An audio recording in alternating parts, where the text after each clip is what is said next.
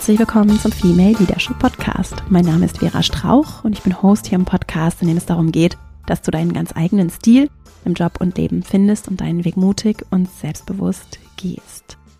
Hier geht es auch darum, dass wir über Gerechtigkeit, über Chancenzugang, über Bildung, über Entwicklungsmöglichkeiten sprechen, dass wir für dich deinen ganz eigenen Zugang finden, konkrete Hilfsmittel an die Hand geben und aber auch gemeinsam den Blick weiten, über den eigenen Tellerrand hinaus gucken. Das tun wir hier aus einer feministischen Perspektive, intersektional, also für alle gerecht Gesellschaft zu gestalten, ist ein großes Anliegen, unser großes Anliegen hier in dieser Arbeit. Und darum geht es auch heute in dieser Folge.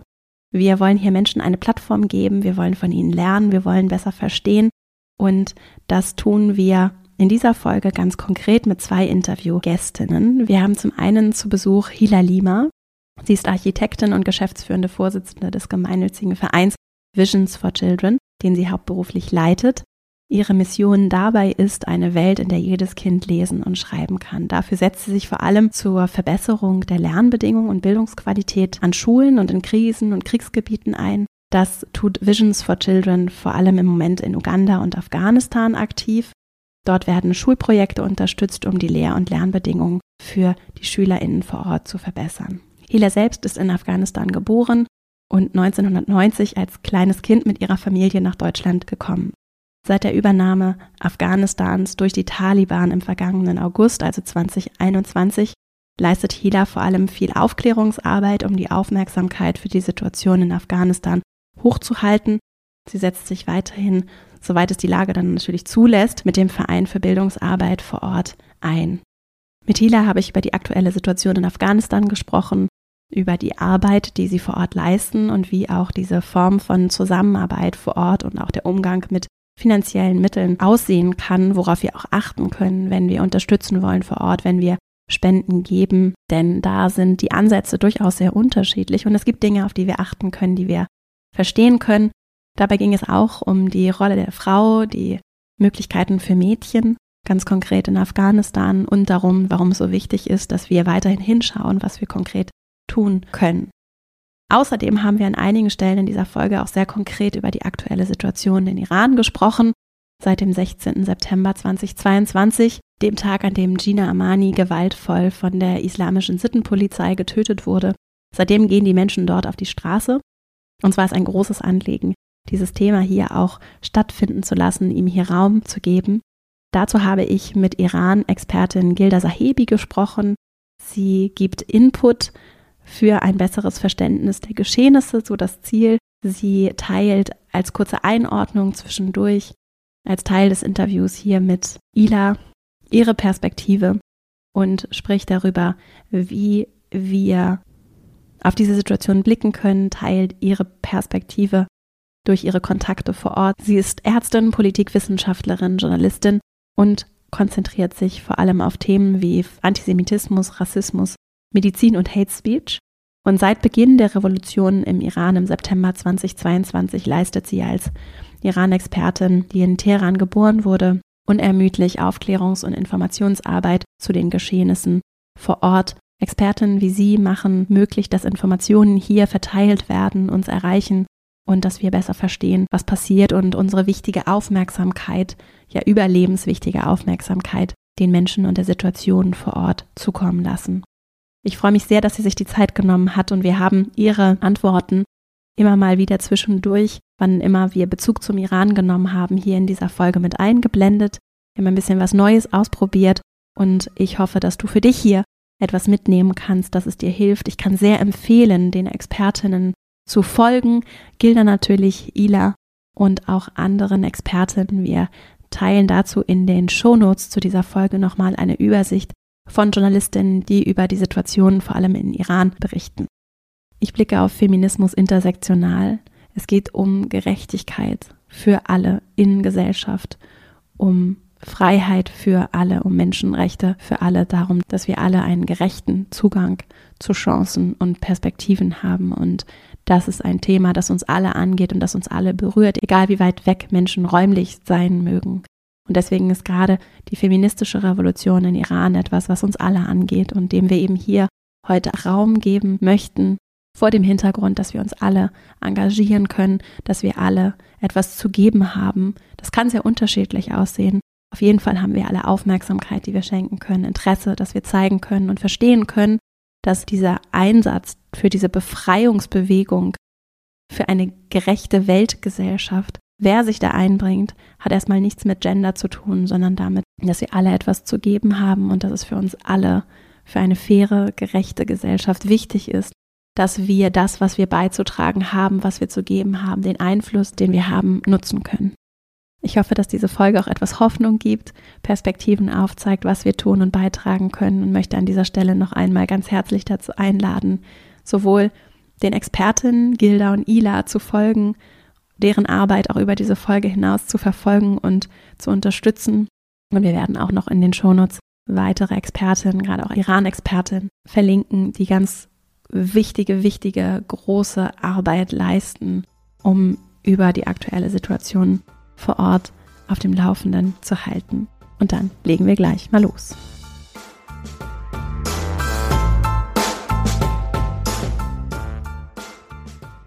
Heute zu Gast im Podcast ist Ila Lima. Ich freue mich riesig, dass du hier bist. Vielen Dank für deine Zeit, dass du uns hier deinen Einblick in Themen, die mich persönlich sehr, sehr bewegen, teilen wirst. Du bist Architektin und geschäftsführende Vorsitzende des gemeinnützigen Vereins Visions for Children. Und mich interessiert natürlich, und ich glaube auch alle, die zuhören, wie werde ich von der Architektin zur gemeinnützigen Vereinsgeschäftsführerin? Erstmal herzlich willkommen, schön, dass du da bist. Ja, vielen Dank für die Einladung. Ich freue mich auch sehr dabei zu sein und ich freue mich auch schon auf diese erste Frage. Wie bin ich zu Visions for Children gekommen, beziehungsweise auch in die Rolle der geschäftsführenden Vorständin? Eigentlich ganz simpel, denn im Studium im Architekturstudium habe ich die Gründer von Visions for Children kennengelernt, direkt im ersten Semester. Und ich war, ich glaube, dadurch, dass ich selbst eine Fluchtbiografie habe, wir sind aus Afghanistan nach Deutschland geflohen, damals Anfang der 90er Jahre, und mit dem Bewusstsein aufgewachsen, dass wir mit sehr vielen Privilegien in Deutschland ausgestattet sind. Zum einen ganz banal, dass wir in Frieden leben können, dass wir in Sicherheit leben, dass wir selbstbestimmt bis zu einem gewissen Grad natürlich auch leben können, wie zum Beispiel, naja, nachher den Karriereweg selbst auszuwählen. Aber auch so mit grundlegenden Dingen wie zum Beispiel, dass wir zur Schule gehen dürfen. Das wäre zum Beispiel nicht möglich gewesen, wenn wir in Afghanistan geblieben wären und die Taliban damals 1996 ja erstmalig die Regierung übernommen haben und gleichzeitig sofort die Schulbildung für die Mädchen verboten haben. Und das wäre auch damals meine Laufbahn, Schullaufbahn oder auch nicht Schullaufbahn gewesen. Und mit diesem Bewusstsein war es für mich dann am Ende dann tatsächlich ein Segen, Visions for Children kennenzulernen, weil sich die Organisation damals, also auch gegründet aus, ja, aus Freunden, die gerade das Geburtsland Afghanistan besucht haben und motiviert davon waren, in was für einer Hochstimmung sich das Land befindet. Damals 2001 haben die Taliban dann wurden gestürzt und es wurde eine neue Regierung gebildet und damit wurde die Schulbildung für die Mädchen äh, wieder erlaubt. Genau, und mit dieser Motivation heraus haben sie dann die Organisation gegründet, wollten langfristig Bildung in Afghanistan fördern und ich habe mich ihnen angeschlossen und dachte, eigentlich fühle ich mich hier gut aufgehoben. Ich gehöre zu den Menschen, die, wenn sie was tun, auch gerne schnell Ergebnisse sehen wollen. Und deswegen kam für mich auch eine große Organisation, wo ich das kleine Rädchen bin in einem Riesenwerk, äh, nicht wirklich in Frage. Und in, bei Visions for Children waren wir damals sieben Leute, mit mir acht oder neun vielleicht. War sehr freundschaftlich, sehr familiär das Verhältnis und die Wirkung sehr direkt. Und ich glaube, das, das war so der Grund, warum ich dazugestoßen bin. Ich habe dann recht früh die Leitung übernommen. Nach zwei Jahren wurde ich dann zur Vorsitzenden gewählt und habe es dann sehr lange ehrenamtlich geleitet, also die Organisation geleitet, mein Architekturstudium beendet, habe dann angefangen als Architektin zu arbeiten und war immer in dieser Situation der Doppeltbelastung. Ich hatte den Hauptjob, habe als Architektin nie, glaube ich, nur acht Stunden am Tag gearbeitet, sondern immer mehr Stunden. Also wer und nebenbei hatte ich noch die Organisation, die ich leiten sollte, die auch mit der Zeit immer größer geworden ist. Und irgendwann musste dann diese Entscheidung getroffen werden, möchte ich mich ganz Visions for Children widmen? Wollen wir diese Organisation professionalisieren oder wollen wir in den ehrenamtlichen Strukturen bleiben? Und ich habe da den Entschluss gefasst, dass ich Das klingt jetzt so einfach, also aber es war gar nicht so einfach. Es war mit ganz viel Überlegung verbunden. Es war auch mit ganz viel ja Trauer, weil als ich gekündigt habe, habe ich tatsächlich das unter Tränen getan, weil ich meinen Job als Architektin wirklich gerne ausgeübt habe und wirklich gerne in diesem Büro ausgeübt habe. Ja, ich, also ich hatte einen tollen Chef, ich hatte tolle Projekte, wir haben Museen gebaut, wir haben Schulen gebaut und ich habe mir dann gesagt, ich versuche es jetzt sechs Monate. Ich schaue mal, was es bringt, wenn ich sechs Monate lang wirklich mich fokussiert auf Visions for Children konzentriere und versuche in dieser Zeit so viele Einnahmen zu generieren, dass ich mir zumindest ein Teilzeitgehalt auszahlen kann. Und wenn das nicht funktioniert, dann gehe ich zurück. Aber es hat funktioniert. Ich habe nach sechs Monaten genug akquiriert gehabt an Fördermittel und an Spenden, so dass ich mich dann als allererste selbst eingestellt habe. Mittlerweile sind wir ein etwas größeres Team, aber so äh, bin ich von der ehrenamtlichen Geschäftsführer oder Vorständin zur hauptamtlichen Vorständin geworden. Wie viele Leute seid ihr jetzt? Das wollte mich nochmal interessieren. Wir sind jetzt sechs Leute im Hauptamt, mhm. also in Teilzeit und Vollzeit, plus noch unsere Minijobberinnen und Praktikanten. Und ihr sitzt in Hamburg, ne? Genau, wir sitzen in Hamburg. Und arbeitet aber vor allem in Afghanistan. Mhm, wir sind in Afghanistan, aber auch in Uganda tätig. Dort haben wir auch zwei, genau, Projektbüros. Ich finde es total interessant, was du geteilt hast. Ich glaube, dass das für ganz viele ja durchaus ein Dilemma sein kann, dass da mehrere Sachen sind, die mich persönlich interessieren und die vielleicht auch in einem Zielkonflikt stehen. Und deswegen ist es ganz interessant, das so zu hören. Und ich glaube, für viele vielleicht auch ermutigend, dass es so möglich ist, ne? Also Sachen, äh, mehrere Sachen auch einfach richtig gerne und gut machen zu können, so, ne? Mhm und dann auch so einen Leap of Faith, ne? so ein, ich finde, das ist ja schon so ein Vertrauensthema auch, sich Sachen zu widmen und dem Energie zu schenken. Und das ist ja schon auch sehr wichtig. Ja, genau. Das, was ich beschrieben habe, wäre, also das war wirklich nicht einfach. Und gerade mit meiner eigenen Geschichte, dass unsere Eltern aus Afghanistan geflohen sind, damit ihre Kinder ja. hier die Möglichkeit auf Bildung bekommen. Ich hatte dann einen akademischen Grad. Ich war ziemlich erfolgreich mhm. in meinem Beruf und den aufzugeben, das hat auch zu Hause für Drama gesorgt. Das hat für viel, viel Verärgerung gesorgt, dass jetzt das Kind diesen Status aufgeben möchte, um ihrem Hobby nachzugehen. Und das war auch nicht einfach. Also da dann nicht den Support am Anfang zu bekommen, ist schwierig, weil man ja niemanden enttäuschen möchte. Und gleichzeitig fragt man sich ja, man kann es aber nicht für die anderen tun. Man muss ja versuchen, etwas zu tun, was, was einen selbst glücklich macht. Denn, äh, weiß ich nicht, bei der Arbeit verbringst du ja wirklich die meiste Zeit deines Lebens. Und ich habe ich habe auch die Architektur wirklich sehr gerne gemacht. Das heißt, für mich war es eine umso schwierigere Entscheidung. Aber, aber ich höre das auch immer wieder, dass viele sagen, ja, das war so mutig und es war, und ich traue mich nicht. Und ich habe mich dann immer gefragt, wenn ich jetzt tot umfalle, wo möchte ich da gerade sein? Auf der Baustelle oder vielleicht doch irgendwo im Projektland bei den Projekten oder irgendwie eine Aufgabe von Visions for Children zugewidmet. Und da habe ich immer gedacht, nee, ich möchte lieber dann irgendwie bei Visions for Children gerade sein. Wir wollen ja heute auch über die Situation in Afghanistan sprechen. Es ist jetzt gerade der 30. November, an dem wir das aufnehmen, dieses Gespräch, und es passiert viel auf der Welt, viel Leid, viel nicht vorhandener Frieden. Afghanistan ist, war ja sehr, für mich auf jeden Fall sehr präsent im, es war August letzten Jahres, also August 2021, ne? Genau. Und dann ist das so abgeebbt und auch überschattet worden von vielen auch dramatischen Dingen, die in der Welt passiert sind. Wie ist denn gerade die Situation vor Ort? Wie sind auch deine Verbindungen dahin und was nehmt ihr so wahr? Genau, also wie du es schon gesagt hast, im August 2021 ähm, ist die Taliban-Regierung zum zweiten Mal an die Macht gekommen, wenn man so möchte. Und damit hat sich eigentlich die komplette Situation im Land verändert. Und wir haben die ersten Wochen unserer Arbeit gestoppt. Unsere Mitarbeiter sind zu Hause geblieben, aus Sicherheitsgründen, weil wir nicht wussten, ob es vielleicht geahndet wird, dass sie mit einer internationalen Organisation zusammengearbeitet haben, wie es Visions for Children eine ist. Wir wussten auch nicht, ob es, weil wir im Bildungsbereich tätig sind und auch gerade sehr viel Mädchenbildung gefördert haben, bis hin zu Ausbildungsprogrammen, ob das vielleicht eine Konsequenz sein könnte, wofür sie bestraft werden könnten. Und mit der Zeit hat sich das Gott sei Dank stabilisiert und aufgeklärt. Wir dürfen unsere Arbeit weitermachen. Wir dürfen bis zu einem gewissen Grad in bestimmten Provinzen auch die Mädchenbildung fördern. hauptsächlich in der Grundbildung, also das ist die Grundschule.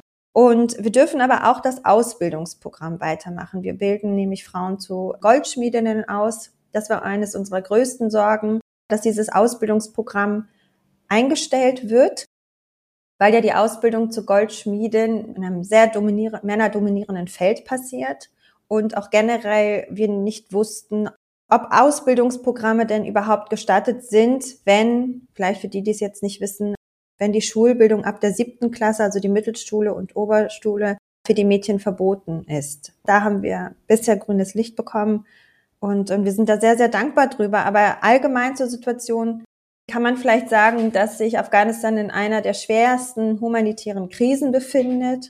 Das ist immer so ein ganz großes Wort, womit man nicht so viel anfangen kann, aber im Grunde bedeutet das, die Menschen leiden an Hunger, die Menschen leiden an extremer finanzieller Armut.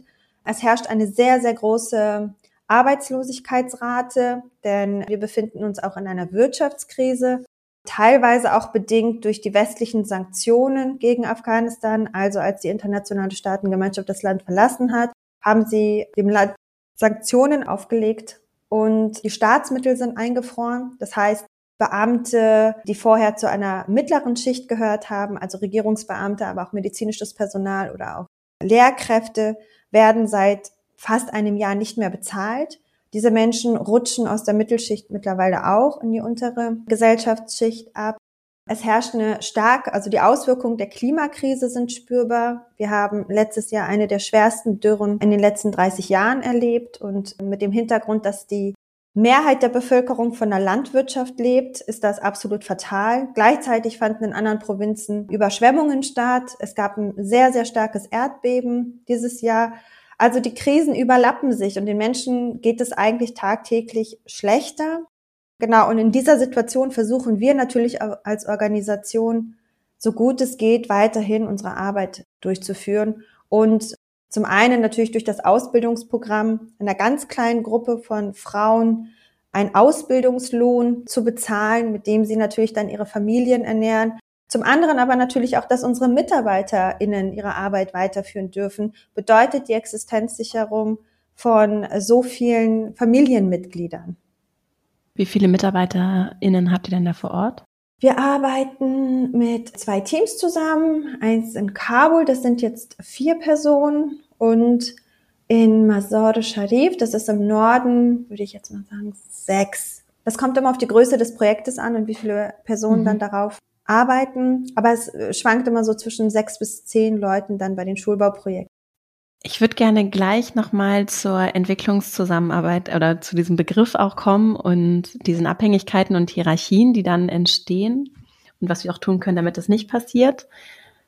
Ich würde vorher aber gerne noch einmal über die aktuelle Situation, so die aktuelle politische Situation und so das Thema Aufmerksamkeit auch gerne sprechen, weil wenn ich so aus meiner Perspektive auf das, was mich auch so erreicht, politisch medial, was mich erreicht, wo ich meine Aufmerksamkeit hinlenke. Ne? Es gibt viel Leid auf der Welt. Ich finde es manchmal persönlich sehr, sehr fordernd, dass die Aufmerksamkeit nicht abebben zu lassen und richtig zu verteilen und da für mich auch irgendwie ein gutes Maß zu finden. Es gibt Krieg in der Ukraine, es gibt im Iran gerade seit, seit September werden Menschen gewaltvoll auf der Straße einfach willkürlich zum Teil getötet, zum Teil festgenommen, inhaftiert, politische Gefangene werden misshandelt. Aktivistinnen, Journalistinnen sprechen von einer Revolution, die da stattfindet. Da wird feministische Weltgeschichte geschrieben, so wie ich es wahrnehme. Und es ist ein Kampf für na, von Freiheit. Das ist ja auch so das, was ausgerufen wird. Ne? Es geht um Freiheit, mhm. es geht um Gerechtigkeit, um Menschenrechte. Und das überschattet zum Teil ja zum Beispiel, was passiert in Afghanistan, wo Menschen einfach hungern, Kälte, mhm. Dürre, auch so viel Leid herrscht, andere Orte der Welt auch. Und ich habe so viele Fragen dazu. um dir etwas Kontext zu den aktuellen Ereignissen in Iran zu geben und damit du dieses Gespräch hier vielleicht noch etwas besser einordnen kannst, habe ich die Iran-Expertin und Journalistin Gilda Sahibi gebeten, die Geschehnisse für uns einzuordnen, die aktuelle Situation zu erklären und auch darüber zu sprechen, wie die Weltpolitik bisher darauf reagiert hat. Die Protestbewegung dauert jetzt seit Mitte September an. Wir haben seitdem immer wieder wechselnde Formen der Proteste eigentlich. Es wurde mal stärker, mal wieder weniger. Dann gibt es mehr zivilen Ungehorsam. Die Kopftücher werden abgelegt. Das ist eigentlich seit Anfang an immer dabei gewesen, dass inzwischen sehr viele Frauen ohne Kopftuch in den verschiedenen Orten des Landes unterwegs sind.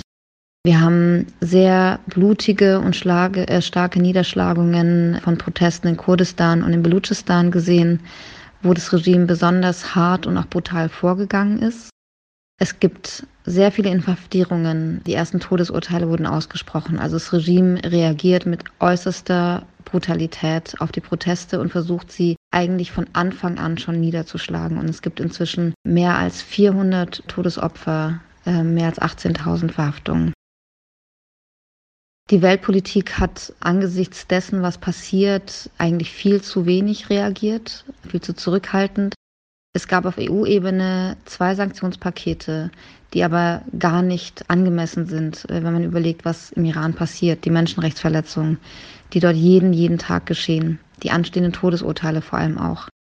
Es gab jetzt angestoßen, vor allem durch die Bundesregierung, durch Annalena Baerbock, einen Entschluss im UN-Menschenrechtsrat, dass die Menschenrechtsverletzungen dokumentiert werden sollen, was auch gut ist, was richtig ist und gleichzeitig für die aktuelle Situation nicht ausreicht. Da muss auf jeden Fall mehr passieren. Vor allem was die Sanktionen angeht, weil die zwei Sanktionspakete noch viel zu wenige Menschen im Regime treffen. Da ist noch sehr, sehr viel Luft nach oben. Ganz konkret auch im Iran ist es so wichtig, dass diese Aufmerksamkeit nicht abebbt, weil das eigentlich die einzige, so wie ich sehe, die einzige Form von Kontrollinstanz ist, die da noch ist und die noch einigermaßen Schutz davor bietet, dass es nicht vollkommen eskaliert und dieses Regime nicht in noch größerer Brutalität und Gewalt gegen alles vorgeht, was nicht mhm. konform geht mit dem, was vermeintlich erwünscht ist. Und deswegen ist da zum Beispiel Aufmerksamkeit so wichtig. Das gilt ja natürlich aber auch für andere Orte auf der Welt. Und vielleicht, also vielleicht deine Gedanken dazu? Ja, also eine sehr, sehr schwierige Situation, weil es ist tatsächlich so, dass, dass mich die Situation in Afghanistan ja sowohl persönlich betrifft, durch die eigenen Wurzeln, aber natürlich auch berufsbedingt. Und gerade wenn wir uns das letzte Jahr oder jetzt ein Jahr und drei Monate fast anschauen, merkt man, wie sich die Aufmerksamkeitsökonomie hier in Deutschland verhält oder wie gering sie ist. Wir haben letztes Jahr eine extrem hohe Solidarität gegenüber der afghanischen Bevölkerung gehabt. Das zeigt sich ganz stupide gesagt an den Spendeneinnahmen. Die sind ähm, extrem in die Höhe geschossen. Alle wollten auf irgendeine Art und Weise ihre Solidarität zeigen, ob es jetzt die Social Media Postings waren, die eine sehr hohe Reichweite erreicht haben, ob uns Accounts angeboten wurden von Menschen mit einer großen Social Media Reichweite, ob Unternehmen auf uns zugekommen sind und natürlich die Privatpersonen, die gespendet haben. Und Anfang des Jahres ist dann eher der Ukraine-Konflikt in den Fokus gerückt, auch medial sehr stark. Und dann nachher jetzt auch der Iran und gleichzeitig aber auch die Energiekrise in Deutschland. Also es sind so ganz, ganz viele Krisen, es sind ganz viele Fragen und Themen, mit denen sich die Bevölkerung hier beschäftigt. Ich muss aber auch dazu sagen, es ist oft das, was auch die Medien pushen und nach vorne bringen. Es löst sich ja irgendwie auch nacheinander ab, während das alles parallel passiert. Nur in unserem Sichtfeld geschieht es ja so, als ob das eine vorbei ist und jetzt das andere beginnt. Das ist es ja nicht. Das tut's nicht. Das andere läuft leider weiter. Genau, und das ist natürlich, gerade wenn du jetzt im Afghanistan-Kontext arbeitest, aber auch vielleicht im Ukraine-Kontext, schade und, und es ist schwierig, dich da wieder nach vorne zu drängen, wieder für die Themen zu sensibilisieren, wieder nach Solidarität zu bitten oder auch nach finanzieller Unterstützung.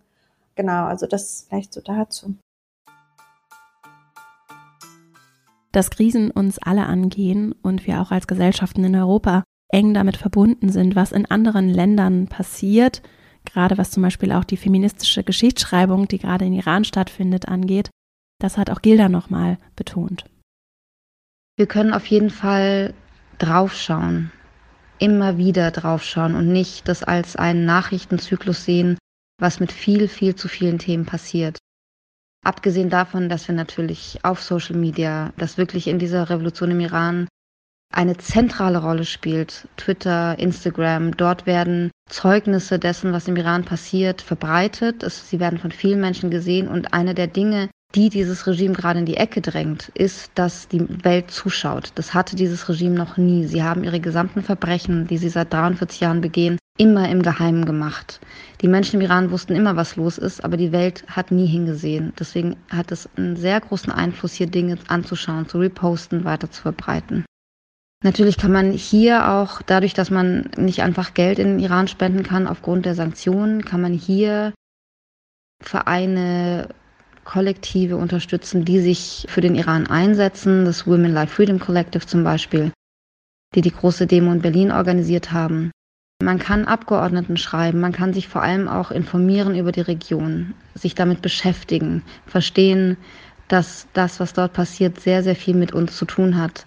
Auf Demonstrationen gehen, organisieren, was man für wichtig hält, Veranstaltungen, Lesungen. Es gibt so viel, was man tun kann. Und sich austauschen mit Menschen, die mit dem Iran zu tun haben, Perspektiven sich anhören, anschauen und miteinander im Gespräch sein.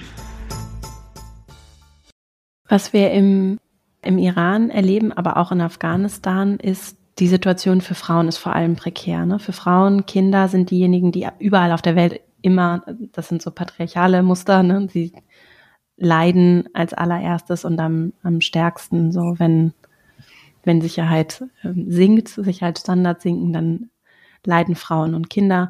Gibt es da so, also jetzt gerade im Iran, weil das auch so, so präsent ist, aber auch in Afghanistan, gibt es da vielleicht auch Gemeinsamkeiten oder Dinge, die dir, oder was, was dir auffällt oder einfach, was du beobachtest oder vielleicht auch so grundsätzlich, wenn es, mhm. weil ihr euch ja auch der konkret, also den Mädchen und den Frauen verschrieben mhm. habt, ist das mhm. vielleicht, mhm. weswegen ist das vielleicht gerade auch so wichtig für alle anderen und insgesamt in, aus einer Gerechtigkeitsperspektive sich dem zu widmen und dieses Thema ernst zu nehmen, ja. zu unterstützen, auch aus männlicher Perspektive? Ach ja, die männliche Perspektive. die ist ganz besonders wichtig und da wünsche ich mir überall auf der Welt mehr Solidarität, angefangen hier in Deutschland von meinen eigenen mhm. Kollegen. Mhm. Aber dazu vielleicht nachher noch ein bisschen was. Ich bin überhaupt gar keine Iran-Expertin und würde mich jetzt auf gar keinen Fall möchte ich jetzt irgendjemanden den Raum wegnehmen, meine Gedanken oder mein, mein Wissen, mein Halbwissen dazu zu äußern. Ich glaube, was mir an Unterschieden aufgefallen ist, ist tatsächlich, dass im Iran eine starke Mittelschicht von Männern und Frauen demonstrieren, während in Afghanistan die Proteste leider immer noch sehr, sehr viel nur von Frauen geführt werden. Es sind sehr, mhm. sehr viel kleinere Proteste, haben sich teilweise Männer, auch männliche Schüler und Studenten angeschlossen, aber in einem viel kleineren Umfang. Und warum ich hier Mittelschicht sage, ist, weil wir die in Afghanistan immer mehr verlieren, weil sie in die Unterschicht abdriften. Und jetzt musst du dir vorstellen, Vera, wenn jetzt eine Mutter tagtäglich irgendwie sich darum sorgt, ob ihre Kinder den Tag überleben, dann wird sie es nicht fertig bringen, auf die Straße zu gehen und sich für ihre Rechte einzusetzen. Ich glaube, das ist auch ein wesentlicher Unterschied zwischen Afghanistan und Iran. Wenn ich jetzt gefragt werde, ja, warum sind die Proteste kleiner? Ja, weil die Bevölkerung, fast 90 Prozent der Bevölkerung sich in einer absolut anderen finanziellen Situation befindet als im Vergleich zum Iran. Und die, die es doch schaffen, auf die Straße zu gehen, also mein größten Respekt vor ihrem Mut und weil auch da natürlich die Proteste teilweise lebensgefährlich enden können. Und die Solidarität der Männer, die wünsche ich mir natürlich auch an erster Stelle in Afghanistan dass da noch viel, viel mehr Männer auf die Straße gehen und die Frauen begleiten. Ich wünsche sie mir aber auch gleichermaßen in unserer deutschen Gesellschaft. Es geht ja schon los mit, mit unseren Löhnen, dass Frauen teilweise äh, schlechter vergütet werden als Männer. Und da wäre es wäre es schön, wenn es eine männliche Revolution dafür geben würde und sie dafür einstehen würden, dass die Frauen denn gleichermaßen verdienen. Dass wir das tun, ist klar, aber wenn das die Männer machen würden, was wäre denn das für ein Symbol? Oder wenn es von den weißen männlichen Vorständen kommen würde, zu sagen, hey, wir bezahlen jetzt mal alle Frauen in unserem Konzern gleichermaßen oder sogar noch besser, weil sie eine Doppelbelastung haben, alleinerziehend sind oder sonst was, hey, da würde, glaube ich, mal Gerechtigkeit und Gleichstellung beginnen. Gilda Sahibi, die als Journalistin selbst in den Medien arbeitet, habe ich gefragt, wie ist denn deine Einschätzung dazu und was ist deiner Meinung nach ganz konkret zu tun? Was können wir tun, um die Menschen in Iran, aber auch in anderen Krisenregionen zu unterstützen? Ich glaube, dass das Wissen darum, dass die Dinge, die Ereignisse, die um uns herum passieren, ob es nah ist, direkt im Nachbarland oder ob es weiter weg ist, im Iran, in Afghanistan, in China, in den USA, dass es sehr, sehr viel mit uns zu tun hat und zu verstehen, dass wir eine interdependente Welt sind, dass Dinge, die an einem Ort der Welt geschehen, sehr viel damit zu tun haben, was bei uns los ist. Und gerade wenn man sich anschaut, was im Iran passiert, da wird tatsächlich feministische Weltgeschichte geschrieben. Und zwar haben wir in der Region eine Massenbewegung für feministische Werte. Und eine feministische Revolution wird ja nicht von Frauen getragen, sondern Feminismus muss von allen getragen werden. Und das ist im Iran auch der Fall. Wir haben alle Geschlechter, die auf den Straßen sind. Männer, trans, queer, Frauen, die rufen Women Life Freedom, Frau, Leben, Freiheit.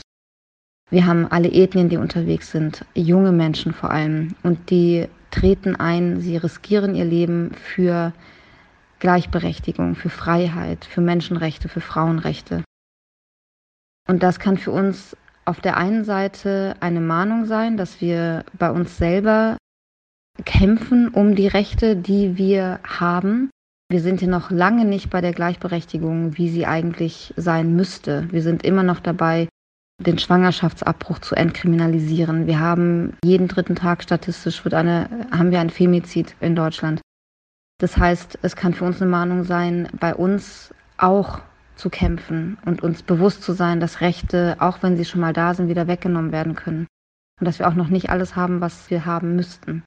Und gleichzeitig auf die Region zu schauen, den sogenannten Nahen Osten, Iran, Afghanistan und zu verstehen, dass die Rechte, die so oft als westlich äh, definiert wurden, dass sie das nicht sind, dass Menschen dort, dass Frauen dort genau dieselben Freiheiten möchten, dieselbe sexuelle Selbstbestimmung, die Gleichberechtigung, all das, ähm, was wir schon leben, wo wir in einem ganz anderen Level sind und dass die Menschen dort genau das haben möchten, weil sie wissen, dass es ihnen zusteht. Es fragen sich ja ganz viele Menschen, was kann ich tun, um zu helfen? Dazu hast du bestimmt viele, viele Ideen. ich finde es vorher total spannend nochmal auf diesen Aspekt von, was ist vielleicht auch wichtig zu beachten, jetzt gerade wenn es zum Beispiel auch um Spenden geht oder um dieses Feld von da komme ich aus einer offensichtlich privilegierten Perspektive, ne? ich als mhm. deutsche weiße Frau irgendwie und ich möchte gerne was machen und es ist ja toll und wichtig, dass die mit den Privilegien und dem Einfluss mhm. sich einsetzen mhm. und das nutzen mhm. und sich dessen bewusst sind. Insofern ist es ja etwas Gutes und es sind auch gute Intentionen ja häufig. Mhm. Trotzdem möchte ich so gerne dafür sensibilisieren und auch selbst lernen, was es da vielleicht auch zu beachten gibt, weil es ja mhm. ganz unterschiedliche Herangehensweisen gibt und eben auch eine Form von Hierarchie vorhanden ist, ne? weil eben mhm. Ressourcenmacht nicht gleich verteilt ist. Was gibt's da zu beachten? Also absolut. Ich glaube, das würde einen ganzen Workshop brauchen. Ja. Von, ja, wie kann ich helfen und wie suche ich die richtige NGO für mich aus? Ich habe da schon ein paar tatsächlich Workshops zu gegeben. Wenn wir es ganz kurz fassen, ich glaube, was wirklich wichtig ist, ist bei sich selbst anzufangen und zu schauen, okay, was tut mir gut? Ich bin ja zum Beispiel jemand, ich habe irgendwann aufgehört, alle Nachrichten zu Afghanistan oder Uganda zu konsumieren, weil ich gemerkt habe, dieses Gefühl von Ohnmacht wird einfach größer und ich bin schon in dem Feld tätig. Deswegen weiß ich gar nicht, wie es Menschen geht, die nicht wirklich aktiv sind und auch nicht wissen, was sie tun sollen. Und ich habe dann die Nachrichten proportioniert. Ich habe dann vielleicht nur noch sonntags alle gefiltert, angeschaut und gelesen, weil ich ja doch wissen muss, was die politische Situation, aber auch die gesellschaftliche Situation in den Ländern ist. Also wirklich anzufangen, so ein bisschen zu filtern. Welche Themen sind mir wirklich wichtig?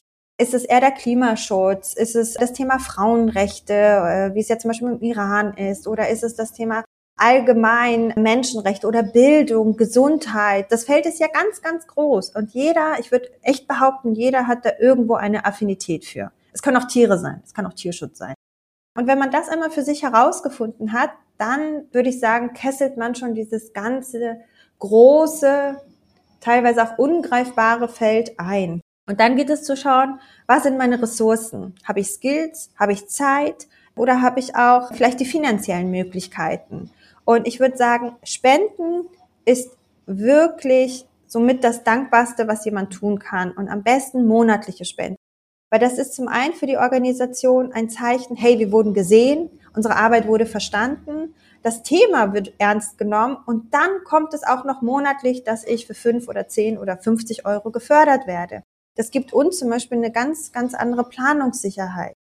Wenn man jetzt aber die finanziellen Mittel nicht hat, gar kein Problem. Teilt einfach die ganzen Beiträge von Organisationen, die sich mit diesem Thema beschäftigen. Nutzt eure Mikroreichweite dafür. Oder kommentiert die Beiträge, so damit die Reichweite größer wird. Das sind ja auch Möglichkeiten, womit man dann die Organisation oder die Themen unterstützen kann. Und geht meinetwegen zu ihren Veranstaltungen. Das ist auch immer schön, wenn man dann ein halbes Jahr was geplant hat, dann nicht fünf Leute nur sitzen, sondern dass da wirklich jemand auch erschienen ist und sich dann damit befassen möchte oder was hören möchte, was sagen möchte, ist ja auch immer schön. Und das kann man, kann man sich ja dann auch so einrichten. Also ich glaube, was sehr, sehr, sehr wichtig ist, überfordert euch bitte nicht selbst. So, das ist immer, finde ich, ganz schlimm. Ich tue zu wenig und ich weiß aber auch nicht, wie viel zu viel ist. Und ja, fünf Euro im Monat, zehn Euro im Monat, das reicht tatsächlich. Viele sind ja dann auch immer so, dass sie sich ein bisschen schämen, dass sie sagen, ich habe ja gar nicht so viele Mittel und fünf Euro, das ist ja vielleicht zu wenig. Ist es nicht. Es ist überhaupt nicht. Es ist, geht auch um wirklich um den Symbolcharakter und um die Motivation, die damit dann eine Organisation erhält wenn ganz, ganz viele Leute fünf Euro spenden, dann haben wir eine große Reichweite von, von Menschen, die das Maximale auch dann geben. Also das finde ich auch immer, möchte ich jedem Einzelnen mitgeben, sich da nicht so viele Gedanken zu machen. Magst du noch ein bisschen erzählen, was ihr ganz genau vor Ort dann macht und wie ihr helft? Ja, sehr gerne. Wir sind ja in der Bildungsförderung tätig. Das bedeutet, wir unterstützen dort Schulen, die bereits bestehen, beziehungsweise unterstützen dort, wo das Bewusstsein für Bildung bereits besteht. Wir gehen jetzt nicht in abgelegene Regionen und möchten dort die Menschen von Bildung überzeugen, sondern es gibt schon sehr, sehr, sehr viele Menschen, die verstanden haben, was eigentlich Bildung bewirken kann und mit welchen Perspektiven man danach gesegnet ist, wenn das Kind dann doch Grundschulbildung, mindestens Grundschulbildung erhält. Nur ist es dann so, dass teilweise in einer Schule 5000 Schüler und Schülerinnen unterrichtet werden in sechs Klassenräumen. Das funktioniert gar nicht. Das funktioniert auch nicht, wenn sie in drei Schichten kommen und dann jeweils mit, weiß ich nicht, 1700 oder sowas in sechs Klassen unterteilt werden sollen. Das heißt, ein ganz, ganz großer Teil dieses Unterrichts findet eigentlich draußen statt. Oder man kann es auch anders sagen, es findet überhaupt gar kein Unterricht statt, sondern mehr eine Art von Betreuung. Eher eine Art Hort, dass die Kinder dort beaufsichtigt werden, aber nicht unterrichtet werden. Das geht eigentlich nicht, weil es die Ressourcen dafür nicht gibt. Und in diesen Schulen werden wir aktiv. Wir schauen gemeinsam mit der Zivilgesellschaft oder auch natürlich mit der Zielgruppe, was sind die größten Bedürfnisse, angefangen von einem neuen, also von neuen Klassenräumen bis hin zu Sanitäranlagen, eventuell auch im Spielplatz, von Büros, von Bibliotheken, Naturwissenschaftsräumen. Das ist die Infrastruktur, die wir versuchen herzustellen. Und äh, das andere ist natürlich auch die Zielgruppe dann zu schulen. Wie geht man denn mit dieser Infrastruktur um? Wie hält man sie in Stand? Wenn wir jetzt Naturwissenschaftslabore einrichten, dann auch vielleicht nochmal, wie unterrichtet man praktisch, dass dann die Lehrer fortgebildet werden, dass das Schulmanagement gestärkt wird. Wie bringe ich meine Belange bei den Behörden vor? Wie setze ich mich da durch? All diese ganzen, ja, ich würde mal sagen, Soft Skills, Trainings, die sind genauso wichtig wie nachher die Infrastruktur, die gebaut wird.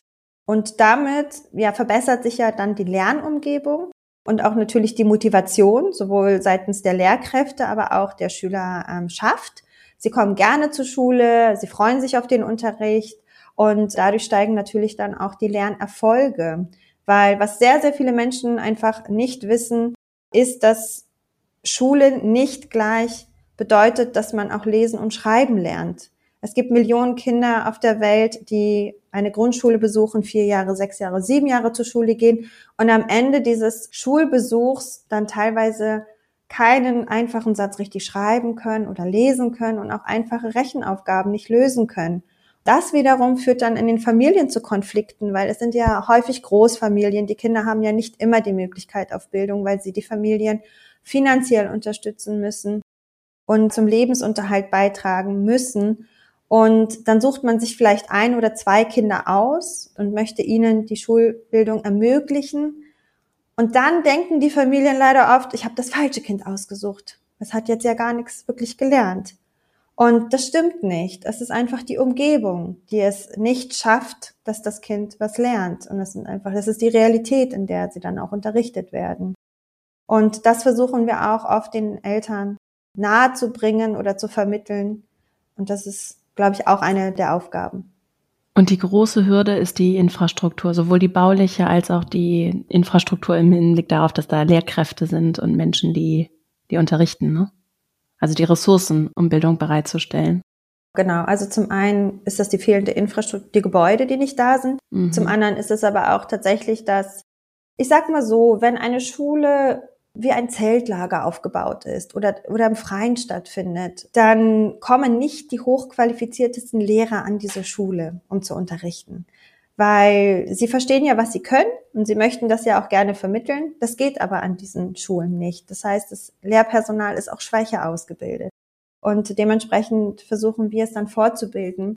Aber gleichzeitig, wenn ein schönes Schulgebäude dort steht, bewerben sich auch höher qualifizierte Lehrkräfte an der Schule was auch zu einer Qualitätssteigerung des Unterrichts führt. Und ihr arbeitet nicht nur mit Kindern, um dort Bildung zu fördern, sondern auch mit vor allem erwachsenen Frauen. Ne? Das war das mit den Goldschmieden, was du erzählt hast.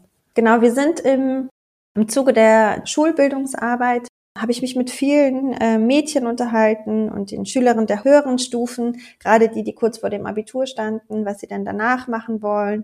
Einige wollten nicht studieren, einige können nicht studieren aus finanziellen Gründen, denn auch ein Studium ist nicht günstig. Die Bücher, das Lehrmaterial, das kostet ja auch alles Geld, das darf man nicht vergessen. Und wenn du dann auch noch, was auch noch hinzukommt, ist zum Beispiel der Transport. Also wenn du ein bisschen weiter außerhalb lebst und die Uni ist auf der anderen Seite der Stadt, dann musst du ja irgendwie dahin gelangen. Die öffentlichen Verkehrsmittel sind begrenzt. Du brauchst dann ja, entweder organisierst du dich da privat oder du nimmst die Sammeltaxen, was auch mit Kosten verbunden ist und das, das können sie nicht stemmen.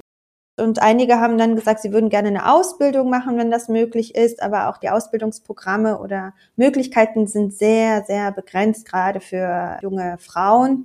Es werden viele männliche Berufe ausgebildet, auch von internationalen Organisationen, so wie Mechaniker und Schreiner und Tischler und solche ganzen Ausbildungsberufe. Im Zuge dessen haben wir dann überlegt, okay, was können wir denn machen, um das ganze Programm noch ein bisschen nachhaltiger zu gestalten? Also die Mädchen, die jetzt an unseren Schulen zum Beispiel unterrichtet werden, oder an den Schulen, das sind nicht unsere Schulen, das sind staatliche Schulen, an den Schulen, die wir unterstützen. Was können wir an Ausbildungsmöglichkeiten denn bieten? Und ich bin auf die Recherche gegangen, habe mich viel mit anderen Organisationen ausgetauscht, geschaut, was gibt es denn schon? Und ich hatte zwei Gedanken. Ich dachte, Teppichknüpferin, das machen sehr viele Frauen und Näherinnen, das machen auch sehr viele Frauen und Organisationen. Und anscheinend läuft es ja ganz gut weil der Zuspruch ist da. Dann habe ich mich wieder mit den Schülerinnen unterhalten, die dann wiederum gesagt haben, nee, Teppichknüpferin, das werden sie auf gar keinen Fall machen, das machen ja Analphabetinnen und wir sind ja alphabetisiert.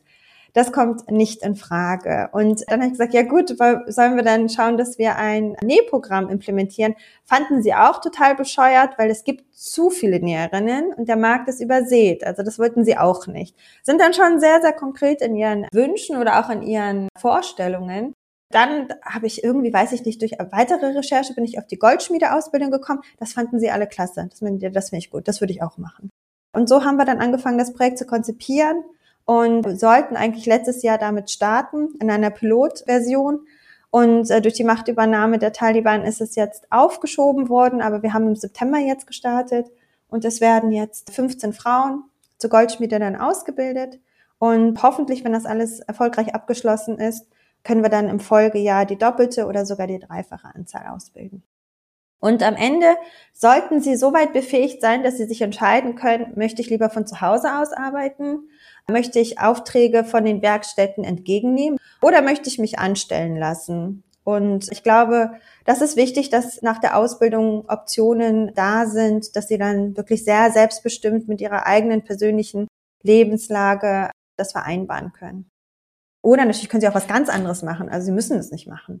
Das möchte ich auch nochmal dazu sagen, dass sehr oft erwartet wird, wenn man im Ausland oder gerade in Ländern des globalen Südens Ausbildungen oder Ausbildungsprogramme implementiert, dass man dann auch sagt, ja, und es ist ja voll wichtig, dass sie das dann auch ausüben, dass es dann der Markt hergibt.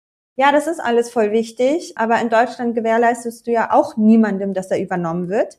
Und du kannst dich auch nie, nie, nie versichern, dass diese Person nicht doch noch eine andere Ausbildung macht oder studieren geht.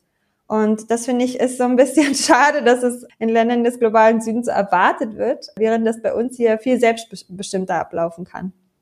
Die Erwartungshaltung auch daran, äh, womit Menschen sich so zufrieden zu geben haben und zu fügen haben, das finde ich sehr interessant. Ich habe dann Lisa Jaspers dazu mal sicher viel einsetzt für das Lieferkettengesetz und die Bedingungen in globalen Lieferketten Reden gehört und das, ich gebe das nur so sinngemäß wieder, aber das war wirklich so für mich, ich habe das wirklich tatsächlich bis zu dem Zeitpunkt so, sieht man auch so meine Privilegien und wie, wie mich das verblendet, ne? Nie so gesehen, dass die Erwartungshaltung ist, hier dürfen wir uns alle entfalten wollen und würden uns nie mit Mindest oder die viele Menschen würden sich nicht mit Mindestlohn natürlich nicht zufrieden geben. Aber im globalen Süden ist die Erwartungshaltung, dass die Leute sich freuen sollen, wenn sie, wenn sie überleben von dem, was sie bekommen. Ne? Obwohl da häufig ja, wenn wir uns ansehen, wo die Produkte hergestellt werden, da findet ja die Wertschöpfung statt. Da entsteht das, mhm. was dann einfach nur noch verschifft wird. Ne? Mhm. Insofern mhm. ist das schon sehr interessant, die eigene Haltung und die Erwartungshaltung und daran als Mensch sein, ne? diesen selben Respekt und diese Augenhöhe zu schaffen. Ne? Ja, total. Also wirklich, und da kann ich dir ein anderes Beispiel geben, und ich glaube, das betrifft wirklich uns alle und jetzt gar nicht mal in irgendwelchen Nischen gedacht. Während der Covid-Pandemie wurden die Baustellen eingestellt im Ausland. Natürlich, das Sicherheits- und Gesundheitsrisiko war zu groß, gerade in den ersten Wochen und Monaten, als die Lockdowns verordnet wurden, war auch unsere Sorge natürlich sehr, sehr, sehr groß, weil in Afghanistan und Uganda hast du vielleicht nicht so ein sicheres oder, oder auch stabiles Gesundheitswesen, wie du es in Deutschland hast. Also wollten wir bloß niemandem irgendein Risiko aussetzen. Und dann hieß es von teilweise von öffentlichen Stellen, ja, aber dann können sie auch keine Gehälter bezahlen, wenn sie nicht arbeiten. Weil, ja, wir natürlich ja die Gehälter unserer Mitarbeiter übernehmen. Und da bin ich in Diskussionen gegangen und sage, okay, ich zahle hier meinen Mitarbeitern alle Kurzarbeitergeld, obwohl sie auch nicht arbeiten. Aber im Ausland soll ich das nicht tun, wo es die Menschen noch viel, viel härter trifft. Und dann haben wir tatsächlich die Gehälter aus Privatspenden bezahlt und nicht die öffentlichen Gelder dafür eingesetzt, weil diese Diskussion war so absurd und unmenschlich, dass wir gesagt haben, lassen wir uns gar nicht drauf ein. Die Monate stellen wir auch so. Und das finde ich ist auch so ein gutes Beispiel dafür, wie einfach hierarchisiert wird, was wir hier alles bekommen und dürfen, aber was anderswo auf gar keinen Fall passieren sollte. Weil wie du sagst, sie sollten ja überhaupt froh sein, dass sie überhaupt eine Einstellung haben, die wir hier ermöglicht haben. Das ist einfach, ja, unmenschlich. Ihr macht ja bewusst Bildungsarbeit und auch bewusst so, dass so wie ich es verstehe, du korrigierst mich einfach, ja. dass vor Ort so geholfen wird, dass ihr in Projekten arbeitet und wenn ihr das Projekt verlasst, dann gibt es keine Abhängigkeit zu euch, dem ja. Geld, sondern dann funktioniert das ohne euch weiter. Mhm. Was zum Beispiel finde ich ein grundsätzlich ein schöner Effekt von Bildung ist, wenn ich es richtig verstehe. Ne? Also von Lernen mhm. und Entwicklung, das bleibt ja. Und es entsteht eben nicht unbedingt eine Abhängigkeit kann vielleicht auch passieren, aber es ist erstmal nicht so angelegt.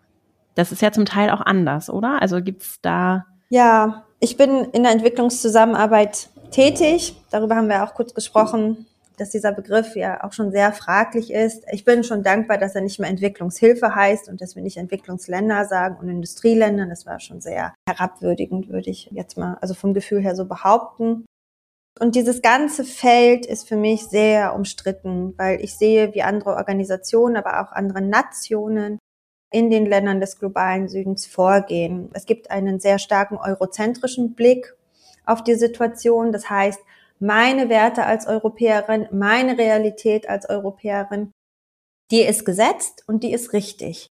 Und damit gehe ich sozusagen nach meinetwegen Uganda oder und Afghanistan und fange jetzt an, diese Leute zu belehren. Und ich möchte Ihnen mein Verständnis von Demokratie, nee, nicht mein Verständnis. Demokratie ist ja das, was ich hier lerne, das ist ja Demokratie dann fertig. Ist nicht mein Verständnis, das ist so. Und das stülpt man dann den Menschen über. Und damit fängt, finde ich, schon das Problem an. Also mit diesem Bewusstsein hinzugehen, dass wir die Allwissenden sind und dass wir äh, ja die Mächte und die Ressourcen und alles das haben und ja dahin bringen, um diese Menschen auch dann auf irgendeine Art und Weise zu retten. Es gibt ja auch diesen schönen Begriff des weißen Retters. Und ich glaube, wenn das passiert, ist schon alles falsch gelaufen. Weil ich glaube, glaube nicht, ich bin der Überzeugung, dass jeder Mensch auf der Welt, ob jetzt du das bist oder ich das bin, schon, wenn wir einmal in uns horchen würden, wissen, was wir brauchen und was unsere Probleme sind. Und wenn jetzt irgendjemand daherkommt und sagt, auf der Straße, stell dir mal vor, Vera, du wirst auf der Straße angesprochen von einem Fremden und da sagt jemand, Vera, ich finde, ich sollte dir mal helfen. Denkst du doch, ach, ich will ja gar nicht und ich weiß ja auch gar nicht, wer du bist und eigentlich weißt du ja auch gar nicht, wer ich bin und warum sollst du mir jetzt helfen? Und am besten gibt er noch die ganze Hilfe vor, ohne zu wissen, was dein Problem ist. So, und genau das passiert aber in den Ländern. Wir gehen dahin und wir sagen, ha, dieses Land das hat ein Defizit an Schulen. Wir bauen jetzt ganz viele Schulen. Aber die Bevölkerung wird nicht gefragt. Warum gibt es denn hier so wenig Schulen? Hängt es damit zusammen, dass zum Beispiel nicht genug Kinder in der Region leben? Hängt es vielleicht damit zusammen, dass es kein Bewusstsein für das Thema Bildung herrscht. All diese ganzen Sachen werden ausgeblendet. Es wird nur der Fakt gesehen, okay, wir brauchen mehr Schulen, die werden gebaut und am Ende stehen sie leider leer. Und dann kann man sich auch fragen, inwieweit war es denn wirkungsvoll? Und was wir tun, als allererstes, wir gehen nirgendwo rein und sagen, hier, ihr braucht Hilfe.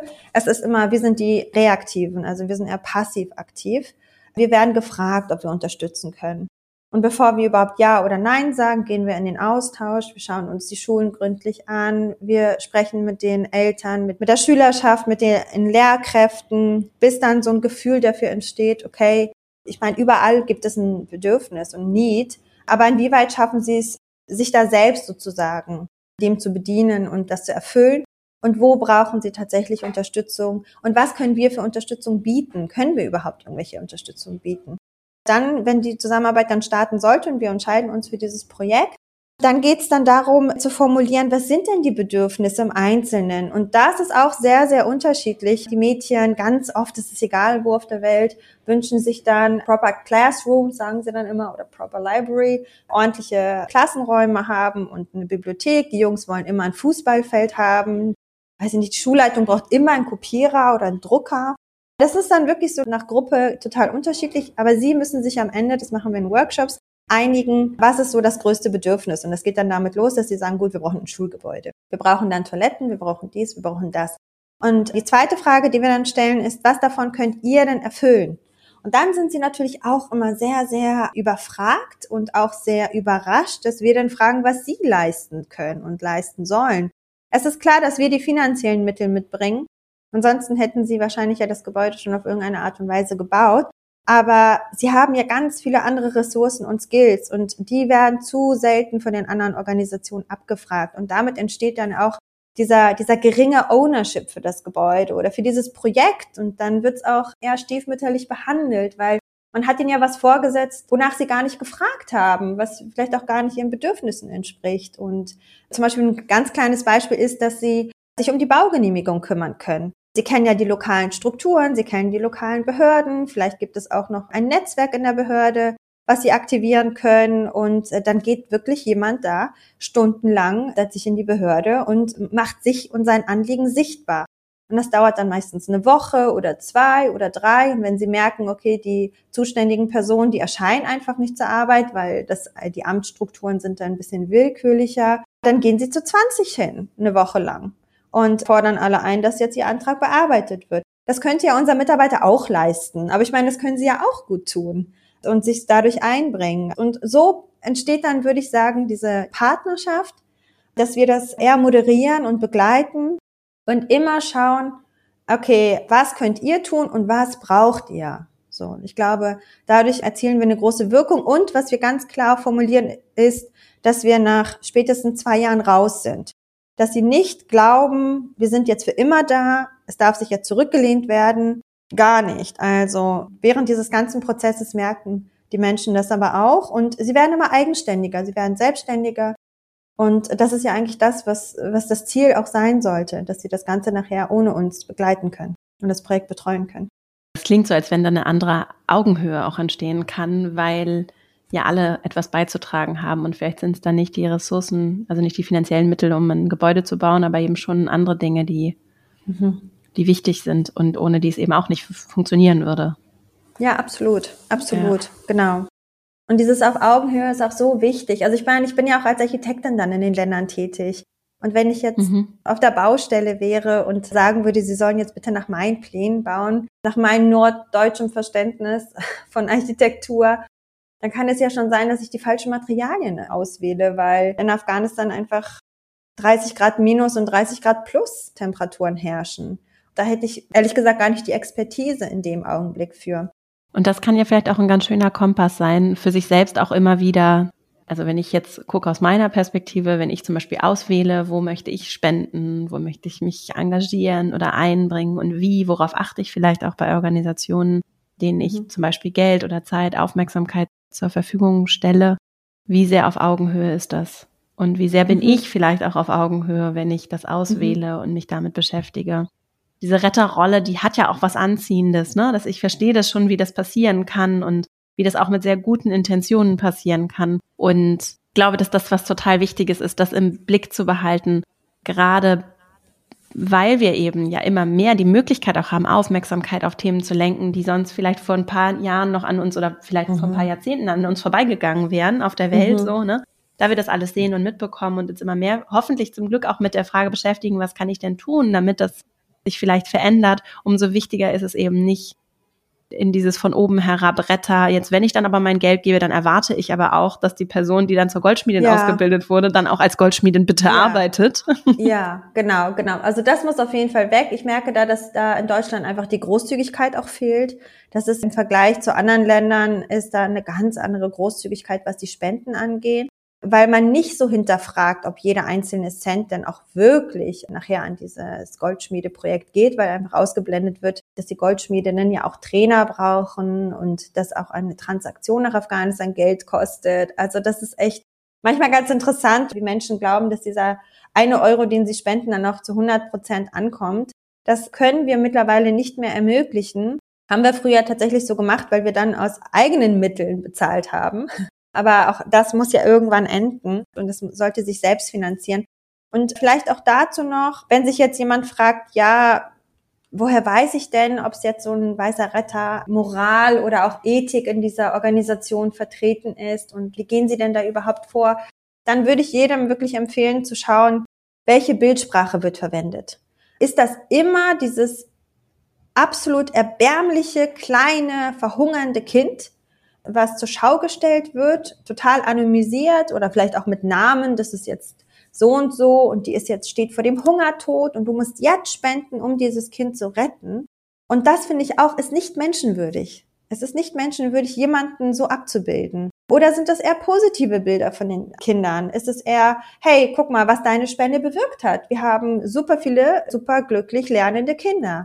Und das ist zum Beispiel so ein Indiz dafür in der Außenkommunikation, wie positioniert sich diese Organisation, wie versteht sie sich selbst als Organisation. Da sind auch viele noch im Learning, das darf man auch nicht vergessen. Viele sehr große Organisationen sind dann auch weniger schnell unterwegs aufgrund ihrer eigenen Verwaltungsstrukturen. Aber ich glaube, so gerade mittelgroße und kleine Organisationen sollten das schon relativ schnell umsetzen können. Und was ihr ja auch tut vor Ort, ne? also die Organisation Menschen vor Ort mit einzubeziehen. Mhm. Es ist natürlich, kann natürlich auch ein Muster sein, ich schicke dann zu einem deutschen Gehalt jemanden in die Region und die Person ja. lebt dann da und macht dann da den Job. Das ist ja ein ganz, also ich war schon, in, bin schon ein bisschen gereist und so und Menschen, die ich dann da getroffen habe, dann in sehr armen Regionen, zum Teil sehr reiche Leute, die dann aus dem Land, aus dem sie geschickt wurden, dann mit den Gehältern bezahlt werden. Da ist da irgend so ein UN mhm. und internationale Organisationen. Das ist Wahnsinn. Also auch zu dem, mhm. zu dem Gedanken, wo landet denn das Geld? Also ich finde es sehr interessant. Also ich finde es auch extrem interessant. Ich kann auch verstehen, dass wenn Sie sagen, gut, wir haben ja eine Verantwortung gegenüber den Gebern und den Spendern und dafür ist es wichtig, dass mindestens einer unserer Vertreter vor Ort ist. Und dann fragt man sich aber auch, ja gut, aber in welchem Luxus muss, muss dann dein Vertreter leben? Wie sieht's euch aus? Wie können wir euch unterstützen? Was gibt es? Was, was braucht ihr als Organisation? Menschen, die jetzt zuhören und sagen, Mensch, ich finde es toll, vor Ort Unterstützung, Bildungsarbeit, dort, wo sie wirklich, ja. wirklich, wirklich gebraucht wird. Was, was hilft euch am meisten?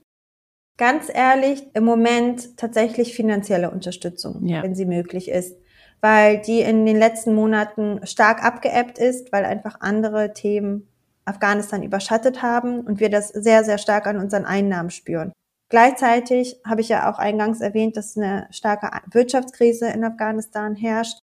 Aber auch weltweit sich die Preise ja für Lebensmittel, spüren wir ja in Deutschland auch, aber auch für Baumaterialien erhöht haben. Das heißt, unsere Kosten im Ausland steigen im Moment rapide an und wir haben Anstrengungen, die zu decken. Das hatten wir im letzten Jahr oder vorletzten Jahr bei gleichbleibenden Preisen geschafft. Nur ist das jetzt wirklich eine große Herausforderung für uns. Weniger Spenden, erhöhte Kosten im Ausland, Baukosten im Ausland, das in Einklang zu bringen wenn jemand sich auch committen würde, monatlich zu spenden, Fördermitglied zu werden. Es gibt die Möglichkeit, bei uns Fördermitglied zu werden. Das klingt jetzt sehr verantwortungsvoll, ist es eigentlich nicht. Das ist eigentlich eine einfache Mitgliedschaft, in der man monatlich mindestens acht Euro zahlt und damit, nur damit man sich ein bisschen besser veranschaulichen kann, mit acht Euro kann man circa zehn Schulkinder mit Schulmaterial ausstatten. Das passiert jetzt nicht eins zu eins, aber nur damit man eine Wertrechnung daneben legen kann. Und genau, ansonsten bitte bleibt informiert oder auch teilt auch einfach die Beiträge. Das ist auch immer schon schön. Bringt da politischer Druck auch was? Also ist das etwas, was für euch relevant ist? Ja, tatsächlich auch. Es laufen viele Petitionen, die kann man mhm. natürlich auch unterschreiben, die habe ich jetzt total vergessen. Aber auch da natürlich bei den Demonstrationen dabei zu sein, nochmal Afghanistan in den Vordergrund der Politik zu rücken, ich meine, wir sind im Koalitionsvertrag, wird Afghanistan als Punkt aufgelistet.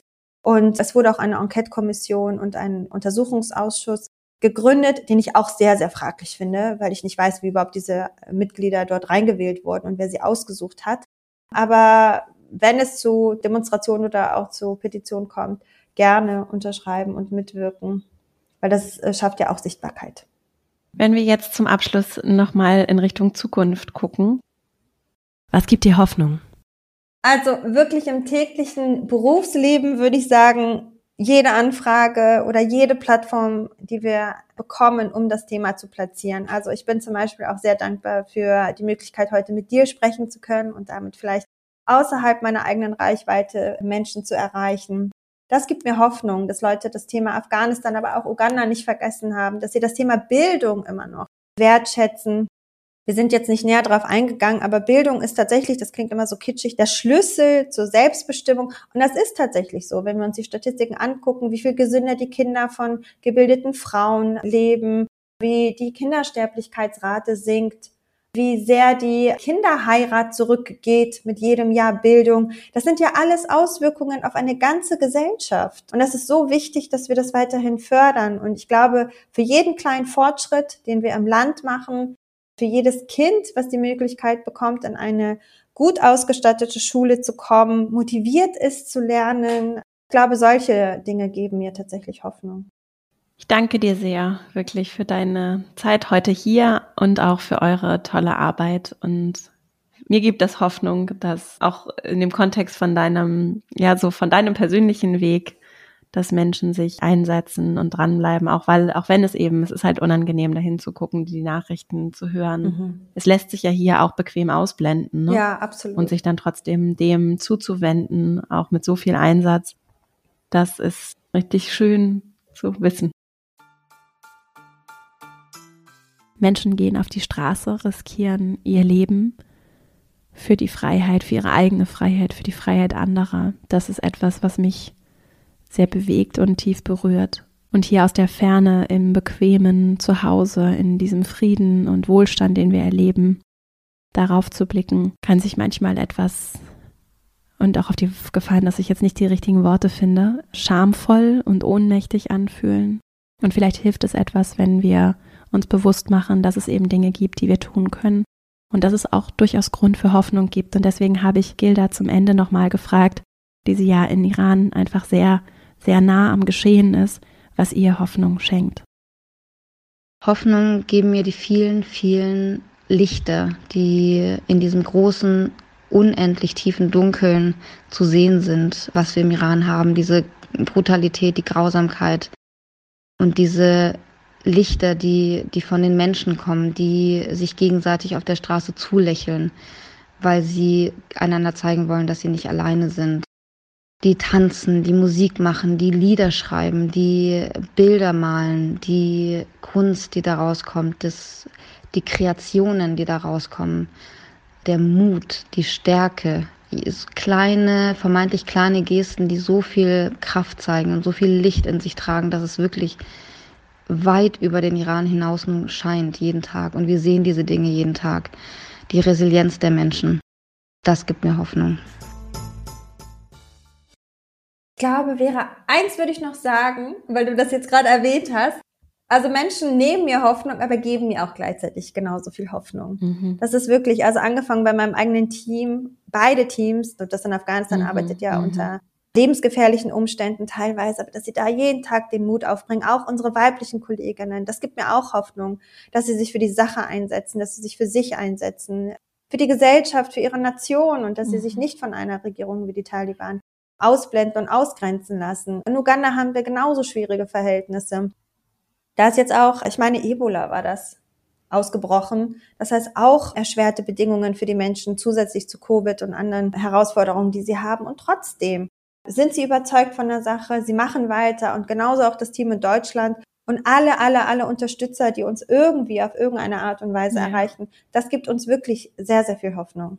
Dann lade ich nochmal hiermit alle Zuhörenden ein, zu spenden. Es ist jetzt ja auch die Spendenzeit des Jahres und die ist auch wichtig ne, für Organisationen. Das ist jetzt eine ganz wichtige Zeit für euch und diese regelmäßigen Spenden können genauso gut auch jetzt einfach gestartet werden. ne? Ja, das ist doch auch jetzt ein guter Moment oder fürs nächste Jahr als Jahresvorsatz, ja, finde ich. Am besten gleich loslegen. am besten gleich, Prima. ja. Also ich danke dir sehr und wünsche euch weiterhin einfach nur alles Gute und ja, danke. Vielen Dank auch dir. Ich hoffe, dass du aus dieser Folge etwas für dich mitnehmen konntest. Wir wollten zum Jahresende über soziales Engagement hier sprechen. Gerade auch das Thema Spenden ist ja etwas, was uns in dieser Jahreszeit, vor allem im Dezember, bewegt und das, was wir tun, wie wir unsere Aufmerksamkeit verteilen, wie wir auch unsere finanziellen Ressourcen verteilen, also Spenden verteilen, das bewirkt etwas und sich mit dieser Wirkung zu beschäftigen auch zu hinterfragen, ist es das, was ich wirklich unterstützen möchte und welche Organisation geht wie vor, welchen Themen möchte ich meine Aufmerksamkeit schenken. Das ist durchaus anstrengend und dennoch, wie ich finde, wichtig und deswegen hast du vielleicht aus der Perspektive hier heute etwas mitnehmen können. Und zwar ist außerdem ein großes Anliegen, auch tagesaktueller, als wir sonst hier arbeiten, der feministischen Revolution im Iran Raum zu geben als einem der großen Themen, das auch uns hier natürlich in unserer feministischen Arbeit, in unserer Arbeit für Gerechtigkeit, die natürlich andere Formen einnimmt. Wir beschäftigen uns hier überwiegend mit der Arbeitswelt und trotzdem ist es ein Thema, das uns auch persönlich, also mir auch persönlich am Herzen liegt sehr und mich sehr bewegt und berührt und deswegen wollten wir hier heute dem Thema Raum geben und ich bin ganz dankbar, dass Gilda sich die Zeit genommen hat, um zu berichten und gleichzeitig zu zeigen, dass es viele Konflikte gibt, viele Regionen, in denen Menschen für Freiheit kämpfen, in denen die Situation vor allem für Frauen und Mädchen wie in Afghanistan wirklich sehr, sehr prekär ist und Menschen insgesamt sich in wirklich dramatischen Situationen befinden. Und da macht eben unsere Aufmerksamkeit der politische Druck, den wir ausüben und auch die finanziellen Ressourcen, die wir zur Verfügung stellen, die machen einen Unterschied. Und sich damit zu beschäftigen, ich weiß, dass das viele, die hier zuhören, ohnehin beschäftigt und dem Raum zu geben, immer mal wieder auch Zeit und Aufmerksamkeit zu schenken. Auch wenn unser friedliches, freies Leben hier durchaus manchmal hektisch und ablenkend sein kann. Das war eine Intention dieser Folge und ich hoffe, dass es uns gelungen ist. Es war ein kleines Experiment und ich bin gespannt, was du, was ihr dazu sagt. Ich danke dir auf jeden Fall für deine Zeit, die du mir und uns hier heute geschenkt hast. Und ich freue mich sehr, wenn wir uns hier nächste Woche wieder hören. Bis dahin und alles Liebe, deine Vera.